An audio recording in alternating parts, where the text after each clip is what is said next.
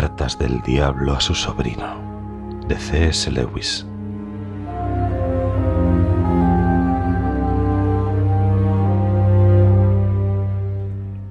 Mi querido orugario,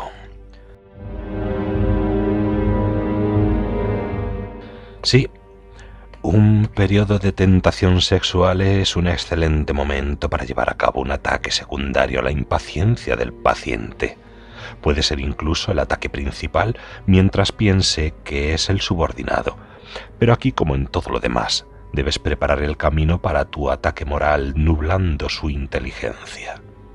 A los hombres no les irrita la mera desgracia, sino la desgracia que consideran una afrenta y la sensación de ofensa depende del sentimiento de que una pretensión legítima les ha sido denegada. Por tanto, cuantas más exigencias a la vida puedas lograr que haga el paciente, más a menudo se sentirá ofendido y en consecuencia de mal humor. Habrás observado que nada le enfurece tan fácilmente como encontrarse con que un rato que contaba con tener a su disposición le ha sido arrebatado de imprevisto.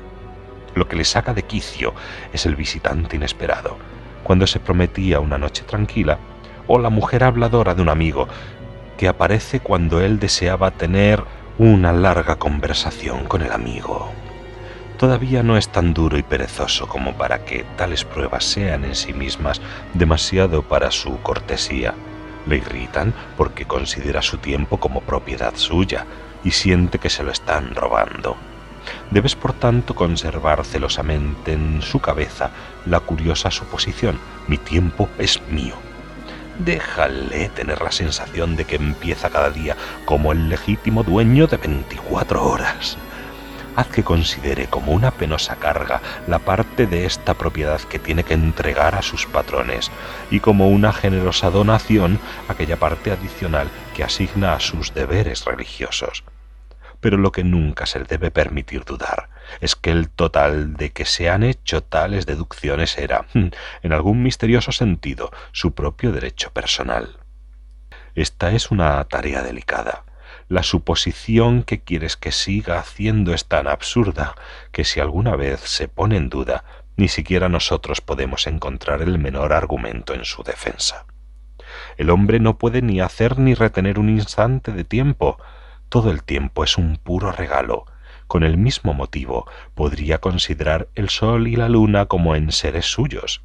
En teoría, también está comprometido totalmente al servicio del enemigo, y si el enemigo se le apareciese en forma corpórea y le exigiese ese servicio total, incluso por un solo día, no se negaría se sentiría muy aliviado si ese único día no supiese nada más difícil que escuchar la conversación de una mujer tonta, y se sentiría aliviado hasta casi sentirse decepcionado si durante media hora de ese día el enemigo le dijese ahora puedes ir a divertirte.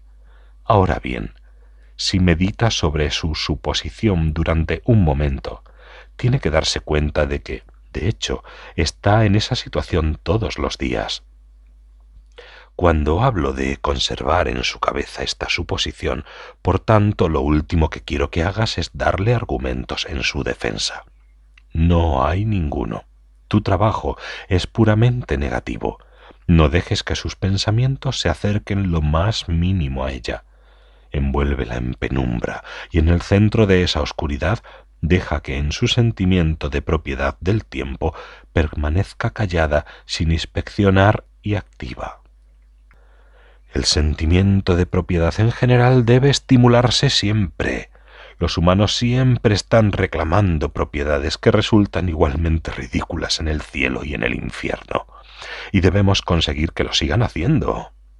Gran parte de la resistencia moderna a la castidad procede de la creencia de que los hombres son propietarios de sus cuerpos, esos vastos y peligrosos terrenos que laten con la energía que hizo el universo en los que se encuentran sin haber dado su consentimiento y de los que son expulsados cuando le parece a otro.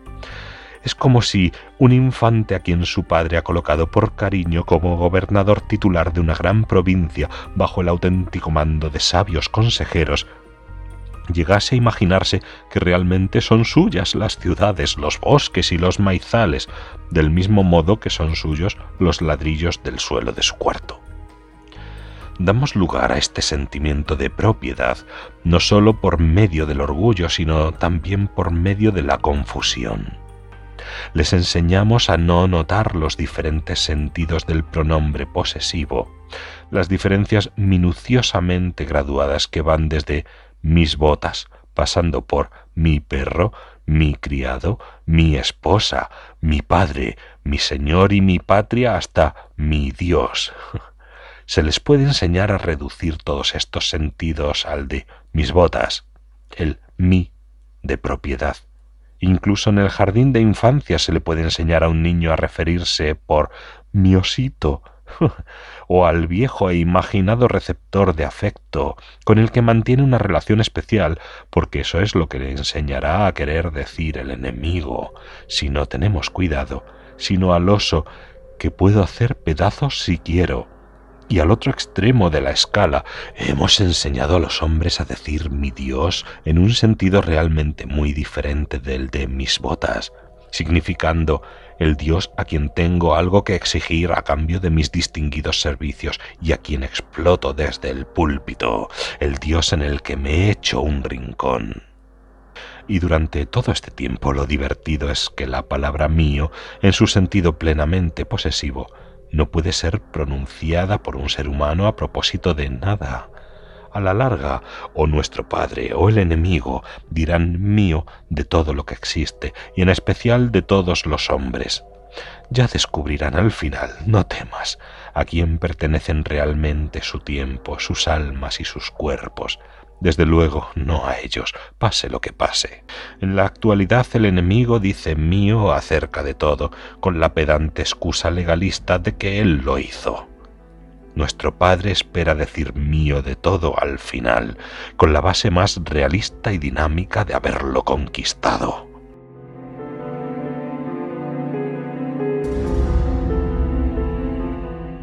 Tu cariñoso tío, Scrutopo.